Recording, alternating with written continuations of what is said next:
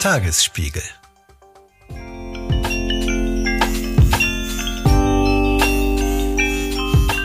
Hallo und herzlich willkommen zum Güncast. Ich begrüße zuerst mal Esther Kogelbohm. Esther, du bist heute wieder zugeschaltet aus dem schönen Südtirol. Ja, hallo, ich freue mich da zu sein, virtuell bei euch. Ja, wir freuen uns auch, dass du da bist, Esther. Und neben mir hier im AVK, im Auguste Victoria Klinikum in Schöneberg, sitzt Mandy Mangler. Hi Mandy. Hallo. Lustigerweise haben wir hier im Podcast genau vor einem Jahr über das Sexleben während der Schwangerschaft gesprochen und wie das klappen kann. Und ich erinnere mich noch, wir haben damals mit so Puppen Positionen nachgespielt. Das war sehr, sehr lustig. Und es ist ein absoluter Zufall, aber jetzt ist schon wieder Dezember und wir reden wieder über Sex. Diesmal nicht während der Schwangerschaft, sondern über den Sex in der Zeit nach der Geburt. Denn ähm, das kann ziemlich herausfordernd sein, bei all dem Babystress den Kontakt zum eigenen Körper, zum eigenen Lustempfinden und natürlich auch zur Partnerperson nicht zu verlieren. Ja, wir wollen darüber sprechen, warum es vielen vielleicht auch schwerfällt, nach einer Geburt zu einem aktiven Sexleben zurückzufinden, haben uns durch eure Erfahrungsberichte gewälzt und uns auch angeschaut, was Paartherapeutinnen empfehlen. Apropos Paartherapeutinnen, Esther, stimmt es eigentlich, dass der Tagesspiegel nicht mehr gendert? Mm, jein, also es gab dazu viele redaktionsinterne Debatten, wie man es eben schaffen kann, in der Tageszeitung und all ihren vielen Kanälen geschlechtergerechte Sprache zu etablieren, ohne dass es den Lesefluss zu sehr behindert. Und wir haben die Erfahrung gemacht, dass viele LeserInnen sich in der gedruckten Zeitung an den Doppelpunkten oder an den Sternchen stören und dass es sie auch mal gibt und mal nicht gibt. Und deswegen haben wir jetzt äh, beschlossen, in der Printzeitung weitestgehend auf Doppelpunkte oder Sternchen zu verzichten. Aber das heißt nicht, dass wir nicht mehr gendern oder nicht mehr geschlechtersensibel Sprache nutzen, sondern dass wir eben versuchen, andere Wege der inklusiven Sprache zu beschreiten. Ja, ich war direkt betroffen, weil da war so ein Artikel, an dem ich auch mitgewirkt habe, maßgeblich. Und da stand drüber, die Chefärzte Berlins äh, dies und das. Und da habe ich beschlossen, ich lasse mich jetzt umschulen zum Chefarzt. das wird aber eine ganze Weile dauern, Mandy. Das ist gar nicht so leicht bestimmt. Ach, ich ja, glaube, das, das, geht ist, schon. Bei den Überschriften ist es ähm, tatsächlich manchmal ein reines Platzproblem, dass wir Chefärzte und Chefärztinnen da tatsächlich nicht reinkriegen. Aber du hast schon vollkommen recht, das ist natürlich. Ja, siehst du, doof. und so ist die Umschulung ist auch so. Da muss man von Chefärztin einfach was abmachen und dann ist man Chefarzt. Ja, okay, verstehe. Hallo, ich bin Lorenz Marold, Chefredakteur beim Tagesspiegel. Wenn Ihnen unser Podcast gefällt, testen Sie doch gerne auch mal unser E-Paper oder unser Digital-Abo mit allen Inhalten von tagesspiegel.de. Wir sind rund um die Uhr für Sie da, damit Sie wissen, was wirklich wichtig ist. In Berlin, in Deutschland und international. Sie können unser Angebot jetzt gratis testen unter tagesspiegel.de/slash probieren. Der Tagesspiegel aus der Welt, aus der Weltstadt. Das Schöne ist, hier können wir weitermachen, was wir wollen, weil das nur für die Printzeitung gilt. Deswegen lasst uns am besten jetzt gleich zurück zum Thema kommen. Thema Sex nach der Geburt, wie eben schon erwähnt. Wir haben natürlich auch mit euch vorab gesprochen, liebe HörerInnen, was für euch Hindernisse und Lösungen waren. Und Mandy wird uns erklären, warum unser Körper selbst mit seinen Hormonen in dieser Phase auch einer der größten Lustkiller ist oder sein kann. Wie blickt ihr beide auf das Thema, Mandy und Esther? Ja, also ich finde schon Sexualität auch so in der Paarbeziehung extrem relevant und auch ähm, sinnvoll, weil es natürlich auch direkt so die Paarperformance ähm, betrifft und damit dann auch das Elternsein. Und dafür ist es ein Riesenthema, aber auch eine Riesenherausforderung mit diesem Baby, was ja dann sowieso so eine intensive Körperlichkeit bedeutet, dass man dann noch zusätzliche Körperlichkeit jetzt teilt, wo sowieso der Körper so sehr verfügbar ist für so ein kleines Wesen. Ja, ganz genau. Ich mag eigentlich keine Autometaphern, aber mir fällt da leider nichts Besseres ein, als es ungefähr so zu erklären, dass man sich vorstellen muss, man hat irgendwann mal den Führerschein gemacht und ist dann 30 Jahre lang dasselbe Auto gefahren so. Und über Nacht kriegt man dann so ein ganz anderes Modell in die Garage gesetzt, an dem eben alles anders ist. Es hat einen anderen Wendekreis, es hat ein anderes Getriebe, es tankt was anderes und der Blinker sitzt irgendwo an einer falschen Stelle. Und vielleicht ist man dann auch noch in einem Land, wo Linksverkehr ist. Und es ist einfach wahnsinnig anstrengend, ähm, insgesamt gesagt, sich in diesem Auto überhaupt zurechtzufinden. Und auf der Rückbank sitzt auch auch noch ein Baby in einer Babyschale, natürlich verkehrt herum wegen der Sicherheit. Und jetzt steigt deine Partnerperson da ein und sagt so, jetzt fahr mal los, mal sehen, wie es läuft aber du weißt überhaupt nicht, wohin du überhaupt fahren sollst. ja, ein sehr schönes Bild. Ja, absolut. Das äh, auch sehr zutreffend ist. Und ich finde die Frage nach der Belastung auch ganz zentral. Diese Geburt ist einfach ein transformativer Prozess. Also die ganze Familie ändert sich. Plötzlich hat man eine ganz neue Rolle und man ist dann Eltern oder das zweite Mal Eltern oder so. Und was belastet einen so allgemein in dieser Zeit und wie verändert sich auch diese Paarkonstellation? Und da gibt es zahlreiche Studien, die das intensiv untersucht haben. Und in diesen Studien werden letztendlich so drei verschiedene Punkte zusammengestellt, die relevant sind für Menschen, die in dieser Phase stecken oder die selber schwanger sind. Erstmal die erste gute Nachricht. Kinder haben erstmal eine statistisch stabilisierende Wirkung auf Beziehungen. Das heißt, wer Kinder hat, der ist deutlich häufiger verheiratet und lässt sich dann auch initial zumindest seltener scheiden. Das wird dann ein bisschen anders, wenn die Kinder älter werden. Und der zweite Punkt ist ein Aber, also die Zufriedenheit mit der Beziehung geht in den Monaten nach der Geburt rapide bergab und Paare streiten sich häufiger und sie schaffen es weniger, sich so zu unterstützen, dass Unterstützung von beiden Seiten wahrgenommen wird und Liebe und Zuneigung, die weichen so Ambivalenzen, wie das so in den Studien dann so diplomatisch ausgedrückt wird. Und äh, ja, ist eine schwierige Zeit. Ja, mh, hm, Ambivalenzen, was kann ich mir darunter vorstellen? So im Sinne von so, ja, also prinzipiell hat man seinen Partner schon noch ganz gerne, aber er macht es einem jetzt auch nicht wirklich leicht, ihm nicht doch die volle Windel ins Gesicht zu werfen? Naja, das hängt extrem viel, sagen auch andere Studien, damit zusammen, wie die gegenseitige Unterstützung auch ist. Also wie gegenseitig man sich aufeinander verlassen kann und auch vielleicht bisher Ungesagtes und Undiskutiertes man ähm, der Care-Arbeit so zwischen sich aufteilt. Und der dritte Punkt ist, dass von dieser abnehmenden Zufriedenheit die Beziehungspersonen insgesamt also betroffen sind, zum Beispiel beide Männer und Frauen. Und tendenziell aber die Situation für Frauen immer noch deutlich negativer bewertet wird als bei Männern. Und tatsächlich gibt es bei Männern zwischen Monat vier und neun nach der Geburt fast so eine Art Plateau, wo sich die Zufriedenheit mit der Paarbeziehung dann nach den ersten Schwierigkeiten einigermaßen stabilisiert ehe das Ganze dann auch bei Ihnen dann wieder einbricht. Oh Gott, das macht es ja dann noch viel schwieriger von Monat vier bis neun zu sehen, dass die Partnerperson jetzt total zufrieden vor sich hin lebt, während man selbst äh, womöglich schwerer belastet ist. Ne? Das macht dann es natürlich in so einer eh schon belasteten Stimmung ähm, schwierig, nicht nur Zuneigung für den Partner zu spüren, sondern tatsächlich sowas wie Lust. Also wir sind irgendwo im Monat fünf und man fühlt sich furchtbar, weil der Schlaf fehlt es gibt keine Zeit für Sport oder Basic Körperpflege und der Alltag kann auch nur aus Stillen oder Fläschchen geben, Baby entertain und Hausarbeit bestehen. Man besitzt sozusagen keinen eigenen Körper mehr, weil alles daran wird mit dem Kind geteilt. Währenddessen ist jetzt der Partner auf diesem Zufriedenheitsplateau. Und dann ähm, soll sich der Mensch auch noch erbarmen und Sex haben. Das kann sich dann eher schon anfühlen wie ein Gefallen für den anderen, oder? Ja, ist auf jeden Fall eine sehr komplizierte Situation. Wir haben euch bei Instagram gefragt, wie lange es bei euch eigentlich gedauert hat, bis ihr wieder nach der Geburt Sex hattet. Und da hat sich folgendes Bild ergeben. 34 Prozent hatten bereits in den ersten drei Monaten wieder Sex. Die nächsten 32 Prozent hatten spätestens nach einem halben Jahr wieder Sex. Und für 20 Prozent dauerte es bis zum Ende eines Jahres und nur bei 14 Prozent länger als ein Jahr. Ja, das ist so, dass in Studien die Zahlen sich so darstellen, dass in der großen Meta-Analyse gezeigt wurde, dass Paare ungefähr nach sechs bis acht Wochen im Durchschnitt wieder Sex hatten. Und das ist die Zeit nach dem Wochenbett, wo die Geburtsverletzungen weitestgehend abgeheilt sind. Das ergibt also Sinn körperlich, da auch wieder ähm, Sexualität vielleicht mehr in den Fokus zu nehmen. Und Sexualität heißt ja auch nicht unbedingt, dass man vaginal penetrativen Sex hat sondern es gibt ja auch sehr viele andere Formen von Sexualität.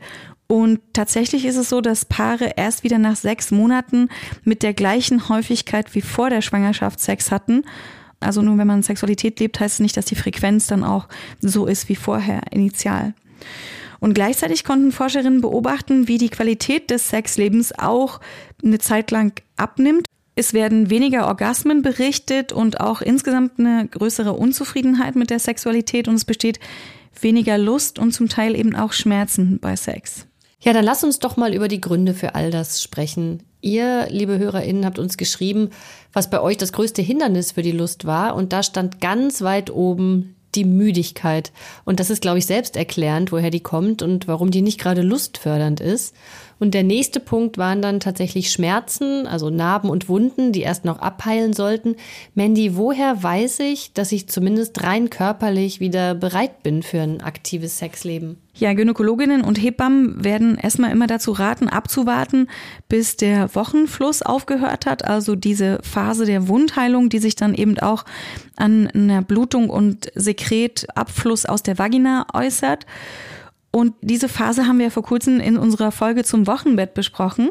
Und da kriegt ihr alle Details, wenn ihr da nochmal reinhören wollt.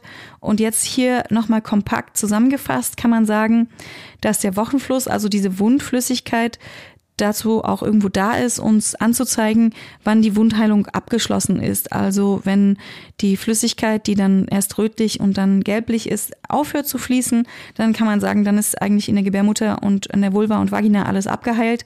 Und es dauert eben oft sechs bis acht Wochen. Und das ist ja auch ungefähr die Zeit, zu der man diese gynäkologische Nachuntersuchung nach der Geburt bei der Gynäkologin nochmal wahrnehmen kann. Und wenn man sich da unsicher ist, ob jetzt alles gut verheilt ist, dann kann man diese Gynäkologin auch nochmal fragen, ob vaginal penetrativer Sex, ja, ob irgendwas dagegen spricht. Viele können aber auf ihren Körper hören und haben auch schon davor ein Körpergefühl, das ihnen sagt, dass das in Ordnung ist. Und verschiebt sich an diesem groben Zeitfenster irgendwas, wenn ich einen Kaiserschnitt statt einer vaginalen Geburt hatte? Ja und nein. Also es gibt da drei Punkte, die die Sexualität auch nach einer Geburt beeinflussen. Und zwar die Frage, hatte ich einen Kaiserenschnitt, ja oder nein? Dann die zweite Frage, hatte ich eine vaginal operative Geburt? Das sind also Geburten, wo eine Saugglocke eingesetzt wird oder eine Zange. Und die dritte Frage, hatte ich eine Episiotomie, also einen Dammschnitt? Und diese drei Faktoren können dazu führen, dass Sexualität später aufgenommen wird. Ja, das habe ich schon häufiger gehört, äh, dass die Narbe von einem Dammriss beim vaginal penetrativen Sex noch eine ganze Weile stören kann. Ich habe da neulich in Vorbereitung eine alte Podcast-Folge gehört von unseren KollegInnen von Eine Stunde Liebe bei Deutschlandfunk Nova. Und die hatten eine junge Mutter zu Gast, die nach einem Dammriss äh, zu eng genäht wurde und sich deshalb erst nochmal operieren lassen musste und dann wieder langsam mit einem sogenannten Dilatator in Form bringen musste. Warum passiert sowas, dass ein Dammriss zu eng in Anführungsstrichen genäht wurde? Das kann erstmal sein, dass das Gefühl, dass es zu eng ist, auch daran liegt, dass man jetzt eine Weile keinen Sex hatte. Aber ja, es gibt es natürlich auch. Also wenn man eine Verletzung hat unter der Geburt, dann wird es zusammengenäht wieder und das Gewebe ist geschwollen und dann bildet sich eine Narbe und das kann eben auch dazu führen, dass der Eingang der Vagina sich verändert und diese Narbe dann dort eine Art von Einziehung macht, die dann ein enges Gefühl gibt. Das kann sein, ist jetzt nicht so wahnsinnig häufig, aber das kann sein, dass es passiert. Und wenn man das dann hat und man merkt auch, dass es bei mehrfacher Penetration immer wieder so ist, dann kann man üben und mit den Fingern zum Beispiel in die Vagina gehen und äh, da auch ein bisschen dehnen oder durch häufigen Sex kann das natürlich dann auch besser werden. Oder man nimmt einen Dilatator, also so eine kleine Vibrator-Variante und übt damit, den in die Vagina einzubringen. Oder man hat andere Formen von Sexualität. Mandy, du hast es gerade schon ganz kurz angesprochen und das ist ja auch eine Frage, die viele umtreibt. Ähm, wie verändert sich denn die Vagina nach einer vaginalen Geburt? Ja, das ist eine weit verbreitete Sorge, dass der Körper sich eben verändert oder wie er sich verändert oder sich nicht wieder zu, so zurückentwickelt, wie man ihn kennt. Auch eine Sorge, die ja mit der Sexualität verbunden ist. Ja, genau. Aber alles verändert sich immer. Der ganze Körper verändert sich die ganze Zeit, also durch die Geburt auch. Aber die Geburt belastet erstmal die Beckenbodenmuskulatur. Die Beckenbodenmuskulatur, da haben wir eine tolle Folge drüber gemacht, wie ich finde, ist ja so eine trichterförmige Muskelschicht, die den Körper nach unten begrenzt. Und da wird das Baby durchgeboren und es ist natürlich klar, der wird zur Seite gedrängt und deswegen ist es eben auch extrem hilfreich, den Beckenboden in dieser Zeit zu trainieren und dem dann wieder eine gewisse Stabilität zu geben. Und gleichzeitig wissen wir also aus Studien, auch wenn der Beckenboden eben beansprucht wird bei einer Geburt, dass Paare mit ihrer Sexualität genauso zufrieden sind wie vorher. Und wir wissen auch, Penetration alleine führt bei Menschen mit Vulva sowieso nicht zum Orgasmus, sondern die Klitoris, die muss immer involviert sein. Was nicht heißt, dass man nicht durch vaginale Penetration auch einen Orgasmus bekommen kann, aber die Klitoris ist ja wichtig und auch die Stimulation der Klitoris. Wird denn die Klitoris durch die vaginale Geburt irgendwie in Mitleidenschaft gezogen? Eher nicht. Die Klitoris, unser Lustorgan und Orgasmusorgan, wird nach oben geschoben unter der Geburt, so Richtung äh, Symphyse, ne? also dieser Knochen, der über der Blase ist. Aber es gibt natürlich auch Klitorisrisse. Das ist aber bei allen Geburtsverletzungen so, dass die sehr, sehr gut heilen, weil dort ähm, sehr viel Durchblutung in der Vulva und Vagina ist. Und meistens heilen diese folgenlos und man hat nicht Orgasmusprobleme hinterher. Wo kann denn so eine Klitoris reißen? Na, erstmal ist es so, dass das Gewebe eben nachgibt an so schwächeren Stellen. Und ganz selten ist es so, dass zum Beispiel ja so ein Schwellkörper einreißt weiter oben. Aber erstens heilt es, wie gesagt, sehr, sehr gut und sehr schnell auch wieder zusammen. Und Zweitens ist es so, dass natürlich die Geburtshelferin und auch die Hebamme sich das angucken kann und dann Maßnahmen ergreifen kann, dass das noch schneller heilt, zum Beispiel durch eine kleine Naht. Trotzdem gibt es ja den Mythos oder die weit verbreitete Angst, dass, ich sage es jetzt mal so ganz drastisch, die Vagina ausleiern kann. Du hast ja eben schon erzählt, Beckenbodentraining und so weiter, wie man die Muskeln wieder trainieren kann. Trotzdem gibt es ja oder hört man davon, dass es so etwas gibt, das Husband Stitch heißt. Kannst du mal erklären, was das ist? Also zum einen kann die Vagina eben nicht ausleiern und ähm, die Vagina wird umschlossen von diesen Beckenbodenmuskeln. Deswegen ist es gut, wenn man die also trainiert. Und der Husband Stitch, also die Naht für den Ehemann, das ist eine Praxis, die ähm, ich selber jetzt noch nicht sowieso nicht gemacht habe, auch noch nicht erlebt habe. Da wird die Vulva und die Vagina werden so zusammengenäht, dass der Eingang der Vagina enger wird und bei vaginaler Penetration ist dann ein sozusagen intensiveres Gefühl für den dazugehörigen Mann gibt. Und es ist natürlich eine übergriffige und patriarchale Herangehensweise an das Thema Sexualität, an das Thema weiblicher Körpergeburt und so weiter. Es ist auch nichts, was sich jetzt in gynäkologischen Lehrbüchern findet, aber es ist etwas, was so als herumwaberndes Wissen von manchen Menschen weitergegeben wird. Ja, du hast ja eben auch schon gesagt, dass diese Angst vor dem Ausleiern der Vagina ja ein Mythos ist, da äh, Muskeln einfach trainiert werden können und dass da nicht dauerhaft etwas kaputt geht. Was ich aber neben solchen Mythen und Ängsten trotzdem wichtig finde, viele ähm, haben ja einfach auch gar nicht den Wunsch nach Sex, vor allem während sie noch stillen. Was geht da im Körper vor, Mandy? Ist das eher was, was im Gehirn passiert? Dass man diese Vorstellung nicht zusammenbekommt von ich stille und ich habe Sex? Oder was passiert da? Nee, beim Stillen werden ja gewisse Hormone ausgeschüttet, und zwar Prolaktin und Oxytocin auch. Das ist ja das Kuschelhormon, deswegen fühlt sich das ja auch alles körperlich schön an, auch die Nähe zum Baby. Und das Prolaktin aber führt dazu, dass weniger Östrogen ausgeschüttet wird im Körper. Das heißt, die Phase der Schwangerschaft, wo so wahnsinnig viel Östrogen und Progesteron im Körper zirkuliert und wo alles wächst und größer wird und so, die wird dann abgelöst von dieser Stillphase oder dieser postpartalen Phase, die Phase nach der Geburt, wo dann eben sehr, sehr wenig Östrogen und auch Progesteron im Körper ist. Und dadurch kann es auch zu Veränderungen im Körper kommen, die beim Sex hinderlich sind. Eben weniger Durchblutung, weniger Befeuchtung der Vulva und der Vagina. Und das äh, ist ein physiologischer Prozess. Kannst du uns denn erklären, warum der Körper das so macht, Mandy? Ich nehme mal an, weil wir natürlich unsere komplette Aufmerksamkeit dem Baby widmen sollen und äh, nicht auf unzüchtige Gedanken kommen.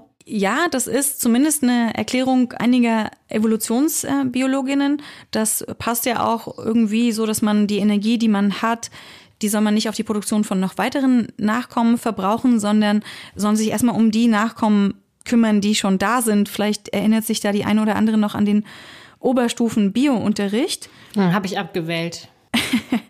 Konnte man Biologie abwählen? Ja, ich hatte zwar Bio noch in der Oberstufe, aber ich habe es zur Sicherheit nochmal ähm, nachgeschlagen. Also bei der Evolution, da geht es ja um sogenannte R- und K-Strategen. Die R-Strategen, das sind zum Beispiel Blattläuse oder Mäuse und die versuchen einfach so viel Nachwuchs wie möglich zu bekommen, um den eigenen Fortbestand zu gewährleisten. Und weil diese R-Strategen eh wissen, dass ein großer Teil des Nachwuchses nicht überleben wird, steckt die Elterngeneration auch nicht so viel Energie in die Aufzucht der nächsten Generation. Also jetzt so bildlich gesprochen, die Blattlausmutter, die macht sich jetzt nicht so große Gedanken darüber, in welche Kita sie ihre hunderte Kinder schicken soll. Und das Gegenstück dazu sind die K-Strategen. Und dazu gehören zum Beispiel auch wir Menschen, aber auch andere Säugetiere wie Wale zum Beispiel. Und die K-Strategen haben eher wenig Nachwuchs, kümmern sich aber umso intensiver um diesen wenigen Nachwuchs. Das bedeutet, dass die ähm, Evolution eigentlich gar nicht möchte, dass ich nach der Geburt sofort wieder Sex habe, weil sie sich natürlich vor allen Dingen wünscht, dass das Baby, was ich zur Welt gebracht habe, natürlich überlebt. Richtig? Und ähm, deswegen auch das niedrige Östrogen, äh, das verhindern soll, dass ich mh, womöglich schnell wieder schwanger werde, solange eben meine Brut noch nicht alleine überlebensfähig ist. Ja, so kann man es gut zusammenfassen und vor allem, weil sich also das niedrige Östrogen eben nicht nur auf die Libido auswirkt, sondern auf den kompletten Zyklus. Und ähm, wie lange es jetzt nach der Geburt dauert, bis wir wieder menstruieren, das hängt stark davon ab, wie lange und wie intensiv wir stillen. Weil, wie gesagt, stillen drückt den Östrogenspiegel nach unten und das Östrogen ist eben maßgeblich verantwortlich für Eisprung und Zyklus. Ja, wir hatten schon bei unserer letzten Folge zum Stillen überlegt, darüber zu sprechen, ob Stillen wirklich ein Verhütungsmittel ist oder sein kann. Aus Zeitgründen haben wir das dann rausgeworfen, weil wir ja wussten, dass wir jetzt in dieser Folge auf den Sex zu sprechen kommen, wo das natürlich genauso gut reinpasst. Stattdessen hast du aber, Mandy, zu diesem Thema für unseren Instagram-Kanal ein Reel dazu aufgenommen. Und das machst du übrigens mittlerweile sehr häufig. Also wenn ihr, liebe ZuhörerInnen, das Gefühl habt, dass wir hier eine Frage nicht behandelt haben, dann schaut gerne mal bei uns bei Insta unter Güncast nach. Und die Chancen stehen ganz gut, dass ihr dort noch mehr Infos findet. Aber jetzt nochmal hier live im Podcast, Mandy, kann man durch Stillen verhüten? Also Stillen senkt die Wahrscheinlichkeit für eine weitere Schwangerschaft, weil ja der Zyklus ausbleibt, äh, entweder teilweise oder ganz. Aber es ist keine perfekte Verhütungsmethode. Jede Verhütungsmethode wird ja eingeteilt in ihre Effektivität mit dem sogenannten Pearl-Index. Also je niedriger der Pearl-Index, desto weniger Frauen werden eben schwanger mit der Verhütungsmethode, also desto stärker ist also diese Verhütungsmethode.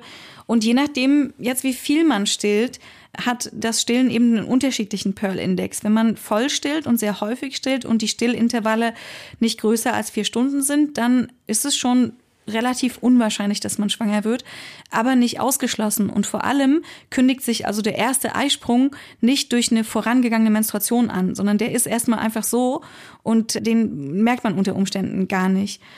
Und deswegen kann es eben auch sein, dass der Verhütungsmechanismus vom Stillen dann auch etwas abnimmt, wenn man weniger stillt und das Baby größer wird. Also nur weil ich nach drei Monaten durch das Stillen noch keinen Eisprung hatte, heißt das ja eben nicht, dass das Stillen dann im vierten Monat den gleichen Effekt haben wird. Mhm. Das meinst du mit diesem Eisprung, den man eben nicht bemerkt, sondern erst die Blutung danach? Ja, genau. Ich habe noch eine Frage dazu, Mandy. Wie ist das? Ist die Blutungsintensität anders nach der Geburt, wenn man dann zum ersten Mal wieder menstruiert? Oder ist es so, als wäre gar nichts geschehen zwischen der vorhergegangenen letzten Menstruation, die man hatte? Also die Schwangerschaft wirkt sich auf jeden Fall auf die Menstruation aus. Zum Beispiel gibt es Frauen, die haben vor der Schwangerschaft starke Regelschmerzen gehabt und es kann nach der Schwangerschaft abnehmen und anders sein. Und dann ist es so, dass so eine Schwangerschaft natürlich dazu führt, dass eine Gebärmutter sehr, sehr gut durchblutet ist und auch neue Blutgefäße bildet und die dann unter Umständen nach der Schwangerschaft bleiben. Das äußert sich sogar bis hin zu Krampfadern rechts und links von der Gebärmutter, was viele verkennen auch als Möglichkeit für auch Schmerzen rechts und links der Gebärmutter. Jedenfalls ähm, kann die Menstruation weniger stark sein nach der Geburt, aber auch stärker, je nachdem, wie viele Gefäße so eine Gebärmutter gebildet hat. Also wenn die nochmal zum Thema Verhütung, grundsätzlich kann man sofort wieder schwanger werden nach der Geburt oder wie lange ist es, auch wenn ich nicht stille, einfach nicht möglich? Ja, man kann direkt wieder schwanger werden. Da gibt es ja den Begriff der Irish Twins, den wir durchaus auch kritisch betrachten. Also der ist jetzt nicht ganz PC sozusagen. Irish Twins bedeutet ja, ich kriege nach zehn Monaten direkt wieder ein Kind, mhm. ja. Das bedeutet, ich habe relativ schnell wieder angefangen, Sex zu haben und bin relativ schnell wieder schwanger geworden. Das gibt es. Es gibt Menschen, die haben in einem Jahr zwei Kinder bekommen. Es gibt äh, auf Instagram einen Kanal, da hat eine Zwillingsmutter im gleichen Jahr zweimal Zwillinge bekommen. Das wär, die berichtet da von ihren Alltagserfahrungen sehr interessant. Hallo, ich bin Anke Mürre, stellvertretende Chefredakteurin beim Tagesspiegel. Vielen Dank, dass ihr unseren Podcast hört. Wenn er euch gefällt, dann probiert doch auch mal unsere digitale Zeitung aus. Als E-Paper oder Digitalabo auf tagesspiegel.de. Hier bekommt ihr täglich einen guten und verlässlichen Überblick über alles, was für euch wichtig ist. Aus Berlin, Deutschland und der Welt. Jetzt einfach gratis testen unter tagesspiegel.de slash probieren. Wir freuen uns auf euch. Der Tagesspiegel aus der Welt, aus der Weltstadt. Du hast gesagt, Mandy, eigentlich wirkt sich Stillen negativ auf die Libido aus. Ne? Ähm, jetzt ist es ja so, dass manchmal in den ungünstigsten Momenten Milch einschießt in die Brust und dass auch Milch rausläuft, obwohl gar kein Baby oder keine Empfangsperson in der Nähe ist für die Milch. Und währenddessen man Sex hat, passiert es ja auch manchmal. Also da kommt dann einfach Milch raus. Das ist ja nun auch bedingt hilfreich in so einer Situation. Aber warum hat der Körper denn nun das dringende Bedürfnis, ausgerechnet dann die Milch laufen zu lassen? Ist das ähm, eine Frage des Oxytocins? Ja, genau, ne? Du kennst dich schon sehr gut aus. Also bei Sexualität und körperlicher Nähe wird Oxytocin ausgeschüttet und das wiederum führt aber auch dazu, dass Milch, die in der Brust ist, rauslaufen kann. Manche bauen das in ihr Sexleben ein, ne? Dann kommt ähm, eben Milch während des Sexes aus der Brust heraus jede Person kann sich ja selber überlegen, ähm, wie sie das findet und wie sie das ähm, handhabt, aber man sollte eben nicht überrascht sein, dass wenn beim Sex plötzlich zu Beginn oder am Ende beim Orgasmus, wie auch immer, Milch aus der Brust kommt, dass man das weiß, dass das passieren kann. Ja, Mandy, das ist gut, dass du das sagst, dass man das weiß und sich vielleicht auch gedanklich darauf vorbereiten kann, dass es passieren kann. Und wenn einen das total irritiert, kann man ja auch mit BH und Stilleinlagen Sex haben. ja, genau. Mhm. Ja, also es verändern sich definitiv ein paar Sachen. Darauf kann man sich erst einstellen, wenn ein Baby da ist. Und das kann natürlich auch zu sehr vielen Unsicherheiten führen. Also wie kann man denn trotz Baby noch ein Sexleben haben? Interessant daran ist ja, dass es eben keine Selbstverständlichkeit mehr ist, dass man sich spontan zusammentun kann, sondern das muss halt tatsächlich organisiert werden. Ja, also wenn man jetzt nicht ein äh, Baby hat, das, ähm, ich weiß nicht, 18 Stunden am Tag schläft, das soll es ja auch geben, dann müssen ja Babysitter beauftragt werden oder Schwiegereltern angeordert. Und das ist natürlich schon so ein bisschen schräg, dass man potenziell seine Mutter involvieren muss, damit man ungestört Sex haben kann, weil sonst niemand in der Zeit auf das Kind aufpassen kann. War das bei euch so? Ja, man kann das natürlich auch schon irgendwie versuchen, in die Phasen zu legen, wo dann das Baby schläft. Man muss halt ein bisschen schneller sein als das Baby, ne? ja, ich erinnere mich da an so ein Interview von Sting, der von seinem stundenlangen Tantra-Sex geschwärmt hat. Das ist dann vielleicht in der Phase nicht unbedingt drin. Nee, da müssen die Kinder schon ein bisschen älter werden. Also es kann natürlich maximal irritierend sein, wenn Kinder, Babys äh, jeglicher Altersstufe in der Nähe sind. Und ehrlich gesagt, was da natürlich extrem zuträglich ist, wenn man ein sehr, sehr gutes Verriegelungssystem hat, also Schloss und Riegel anbringen kann. Ja, vor allem, wenn die Kinder schon laufen können.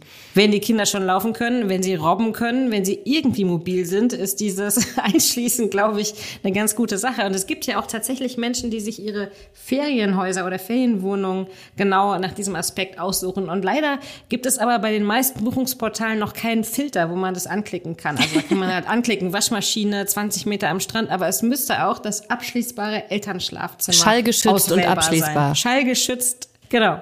Das wäre doch mal eine tolle Innovation. Ja, finde ich auch. Das sind jetzt auch alles Aspekte, die es wirklich ja, schwieriger machen. Also das ist äh, Sex nach der Geburt ist Next Level, ne? Also es wird einfach der Schwierigkeitsgrad erhöht und so die Lust nach der Geburt wieder zurückzufinden und das hört man auch viel von Paartherapeutinnen. Es gibt eben diesen riesigen Druck auch auf den Frauen, dass sie vielleicht mit einer ganz anderen Körperlichkeit unterwegs sind, eben wegen des Babys, wegen des Stillens und so weiter. Und die Männer aber dann, die dazugehören, Sex wollen und vielleicht auch mit wenig Verständnis reagieren. Also ich erlebe oft Frauen und Paare, da fühlt sich die Frau sehr unter Druck gesetzt, Sex haben zu sollen. Und ähm, das ist natürlich etwas, ähm, wo man auch ein bisschen auf die Paardynamik achten kann. Und wenn sich die Frau wegen der Körperlichkeit, die so ein Baby mit sich bringt, eben nicht bereit dazu fühlt, dann ist das natürlich völlig in Ordnung und sollte dann eben auch so respektiert werden. Und andererseits ist es so, dass es einen Teil der Paare gibt, die selbst nach einem Jahr noch nicht wieder Lust auf Sex haben und auch keinen Sex haben und sich dann vielleicht selber auch so ein bisschen gedanklich unter Druck setzen, jetzt muss da was passieren. Und wenn man sich beim Sex unter Druck setzt, dann ist es natürlich auch jetzt nicht besonders vereinfachend für den Sex, weil dann entweder gar nichts passiert oder die Erregung gar nicht einsetzt, also die Lust, oder es wird enttäuschend, wenn man es versucht, weil man sich eben so hohe Erwartungen auch an das Geschehen stellt und vielleicht, wenn man auch Angst hat, die andere Person zu enttäuschen. Wie kommt man denn aus dieser Gedankenspirale wieder raus? Tja, vielleicht ist es so, dass man Sex häufig ja auch überbewertet oder das so überhöht und so. Vielleicht kann man sich davon verabschieden, dass das jetzt mit so einem Paukenschlag wieder losgeht und alles ganz toll und man übereinander ähm, herhüpft und so. Vielleicht beginnt es leiser, vielleicht beginnt es auch mit Masturbation und vielleicht kann man nach der Geburt erstmal sich selber wieder entdecken, also die eigene Lust wahrnehmen, so im Alltag oder sogar sich selber als eigene Person wieder wahrnehmen, unabhängig von diesem Kind. Und der nächste Schritt kann dann sein, dass man diese Lust auch mit der Partnerperson teilt. Also idealerweise ist es vielleicht kein heimliches Masturbieren, sondern eins, was man mit der Partnerperson teilt oder mit ihr besprechen kann, wo man sich dann auch füreinander freut. Und das liest man auch bei Paartherapeutinnen ganz häufig, dass es typisch, dass der Mann sich ausgeschlossen fühlt, auch aus dieser vielleicht intimen Beziehung zwischen Mutter und Kind und er fühlt sich dann vielleicht deplatziert. Ja, du hast bist halt so das dritte Rad, das fünfte Rad am Wagen so ein bisschen. Und es kann zum Beispiel sein, dass der Mann auch mit der sexuellen Lust Hemmung kriegt, weil er vielleicht das Gefühl hat, er würde sich irgendwie aufzwingen, zum Beispiel der Partnerin, die eigentlich gar kein Interesse mehr hat aber das ist vielleicht nicht mangelndes Interesse, sondern ja, vielleicht einfach auch ein zu viel an Aufgaben. Und für mich wäre es aber logisch, wenn das Paar masturbiert, das dann auch offen zu kommunizieren, weil das ist ja ein Zeichen für Lust. Und dann fängt man vielleicht auch wieder an, sich als sexuelle Wesen wahrzunehmen und hat nicht nur Angst irgendwie oder Herausforderung oder noch eine Aufgabe und damit verbundene Frustration, weil die Partnerperson ja vielleicht eh keine Lust auf Sex hat, sondern versteht dann, ja, die hat ja Lust. Ja, vielleicht muss man ja auch erstmal so ein kleines Check-in machen mit den eigenen Genitalien sozusagen und erstmal sich vorsichtig herantasten. Wie hat sich das überhaupt verändert? Vielleicht traut man sich auch mal irgendwann einfach die Vulva anzugucken und in Augenschein zu nehmen. Vielleicht hat sie sich auch gar nicht so sehr verändert und das kann man ja ruhig ganz, ganz vorsichtig machen. Ja, das ist auf jeden Fall ein sehr guter Tipp und ähm, vielleicht auch eine gute Möglichkeit, so ein bisschen mehr zur Eigenständigkeit äh, wieder zurückzufinden und seinen Körper zu reclaimen. Wir haben euch auch bei Instagram gefragt, wie ihr nach der Schwangerschaft zur Lust zurückgefunden habt. Also meine persönliche Lieblingsantwort war ganz knapp, die hieß einfach nur anderer Mann. Oder auch schön, hab den Kindsvater verlassen und bin jetzt mit einer Frau zusammen. Also klar, das ist jetzt auch keine Phase, die jede Beziehung durchmacht. Ganz häufig wurde auch einfach genannt Humor, natürlich auch immer ganz wichtig bei dem Thema, weil es sich eben doch schadet, wenn man sich Druck macht. Und gleichzeitig schreiben viele, wie wichtig es war, trotzdem irgendwie dran zu bleiben und sich zum Beispiel durch feste Dateabende oder so erstmal wieder einen Rahmen zu schaffen, in dem es überhaupt zu Intimität, also zu Zweisamkeit kommen kann. Ich fand auch sehr schön, das hat sich auch sehr oft wiederholt, Geduld und Verbindung zum Partner behalten und viel reden und so. Das war eigentlich etwas, was ähm, viele gesagt haben und viel kuscheln und ja, einfach trotz vielleicht nicht ganz aktiver Sexualität sich nah sein und die Dinge, die da so sich verändert haben, in diesem Elternprozess gemeinsam anzugehen. Was mir bei unseren Zuschriften auch noch aufgefallen ist, wir hatten da eine Followerin, die geschrieben hat, dass sie diejenige war, die den Druck gemacht hat und eben nicht ihr Mann. Erstmal hat man ja dieses Bild im Kopf, dass der Mann derjenige ist, der sich sexuell vernachlässigt fühlt und die Frau wahrscheinlich diejenige ist, die keine Lust hat, denn es ist ja auch natürlich auch ihr Körper, der sich erstmal erholen muss, aber die Dynamik in so einer Paarbeziehung kann eben auch ganz anders aussehen. Vielleicht auch, weil Männer jetzt ihre Partnerperson nochmal mit vollkommen neuen Augen sehen. Was ist denn da deine Erfahrung, Mandy? Oder was hörst du so in deiner Praxis, wenn die Väter bei den Geburten dabei sind und auch sehen, was alles vor sich geht, kann das sich eventuell positiv oder negativ auf das Lustempfinden bei den Männern auswirken? Ja, da gibt's unterschiedliche Studien und auch unterschiedliche Meinungen dazu. Für mich ist es so, dass ich Geburt begreife als die Beteiligung von mehreren Personen. Natürlich ist es die schwangere Person, die dann jetzt erstmal den Teil der vaginalen Geburt hat oder des Kaiserenschnittes oder wie auch immer, aber es gehören ja mehrere Menschen dazu und je abgeholter und informierter diese Menschen sind, desto mehr werden sie sich auch identifizieren mit diesem ganzen transformativen Prozess der Geburt, also dem Elternwerden und desto mehr sind sie auch dabei und begreifen das als ein Wir, ne? wer auch immer, ob das jetzt ein ein dazugehöriger Mann ist oder eine Partnerin oder ein anderer Mensch aus der Familie oder dem Freundeskreis. Also ich glaube, es ist schön, wenn es ein Wir-Gefühl gibt und dann kann es gar nicht so sein, dass das irgendwie abschreckend ist, weil ja das uns passiert ist. Ne? Also das ist ja dann sozusagen die Geburt, die begreifen wir dann als gemeinsames Erlebnis und werden uns dann auch den damit verbundenen Veränderungen und, und Folgen gemeinsam stellen. Das hast du schön gesagt, Mandy. Vielen Dank. So insgesamt ähm, stellen wir fest, äh, als Fazit dieser Folge Sexleben geht auch trotz Baby, sonst wäre es ja auch schwer ähm, mit den Geschwisterkindern, wenn man welche haben möchte. Vielleicht sehen wir uns ja hier in einem Jahr wieder und sprechen über das Sexleben, wenn die Kinder wieder aus dem Haus sind. Ja, das fände ich wäre eine sehr schöne Weihnachtstradition, die wir dann hätten. Ähm, Mandy, apropos Weihnachten, äh, wie sieht's denn mit den Geschenken aus diesmal? Ja, auf jeden Fall ähm, habe ich ein Mitbringsel für euch, falls du das meinst. Ja, Esther, leider bist du ja in Südtirol. Ich muss es alleine entgegennehmen. Oh, ist das so traurig. Also, es gibt zwei Mitbringsel. Erst musst du das hier aufmachen Okay. und ähm, das ist mehr so. Eine Schale mit einer Halloween-Serviette. Ja, Entschuldigung, ich drüber, hatte keine Weihnachtsserviette. Ähm, Oh. Weihnachtsplätzchen. Das ist tatsächlich Ja, aber sehr spezielle schön. Plätzchen, ne? Ähm, und zwar Weihnachtsplätzchen in Form von Klitoris und Vulva. Sehr gut. Wunderschön. Und das Esther, hier, was ist das? Mit leichtem Zitronenaroma. Und ach, da haben wir noch eine Gebärmutter. Richtig. Anna, ich bin stolz auf dich.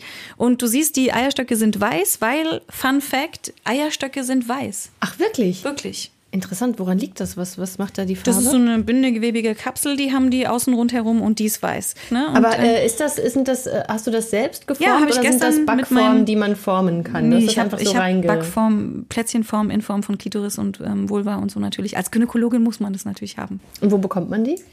Die habe ich über die Zeit ähm, mir angeschafft und geschenkt bekommen und so. Also wenn ihr noch keine Weihnachtsgeschenke habt, letzter Tipp. Sowas Ja. macht sich gut unterm Weihnachtsbaum. Aber jetzt das medizinische Mitbringsel. Wieder mal schön verpackt hier. Ah, das ist ein Öl. Also es ist eine Flasche, sieht aus wie so eine Olivenölflasche, aber es steht, es ist eine Kokosnuss drauf abgebildet und es steht drauf auf Kokosölbasis. 70% Caprylsäure, 30% Caprinsäure. Ja, genau. Was Sehr- ist das? Das ist äh, also flüssiges Kokosöl. Das ist so ein besonderes Öl, weil in unseren Breitengraden ist ja Kokosöl häufig äh, hart und nicht flüssig. Aber das kann man sehr gut für Sex nach der Geburt benutzen als Befeuchtungsmittel. Also das ist sozusagen so, wenn man eben weniger Befeuchtung hat an der Vulva oder Vagina, dann kann man ähm, dieses Öl benutzen und wird dann, ja, das kann man in sein Sexleben einbauen. Das ist sehr auf. gut. Ja, mach mal auf. Ist ja völlig geruchsneutral. Ist es so? Riecht nicht nach Kokos? Mandy, du hast jetzt gerade herzhaft in die Klitoris reingebissen. Ich nutze diese kurze Pause einmal. Gibt es da irgendeinen Vorteil gegenüber regulärem Gleitgel bei diesem Kokosöl? Also dieses Kokosöl, das bleibt ein bisschen länger als Gleitgel an der Vagina und Vulva, hilft also sozusagen auch nach dem Sex noch, die Vagina und die Vulva feucht zu halten. Man kann es auch außerhalb des Sexes benutzen. Also man kann zum Beispiel morgens dieses flüssige Öl in die Vulva, Vagina einmassieren und hat dann ein feuchteres Gefühl vielleicht und vielleicht ein bisschen angenehmeres Gefühl. Ist auch gut für Smoothies, steht hier. Wunderbar. Okay, ich danke dir, Mandy, dass du uns hier wieder so viel Zeit geschenkt hast und ähm, wir haben wieder sehr viel gelernt. Auch danke an dich, Esther, danke nach Südtirol und danke an Markus Lücker, der uns wie immer mit redaktioneller Hilfe und vor allem auch technischer Hilfe unterstützt hat heute. Ja, vielen Dank auch. Wir essen jetzt die Kekse. und euch allen frohe Weihnachten.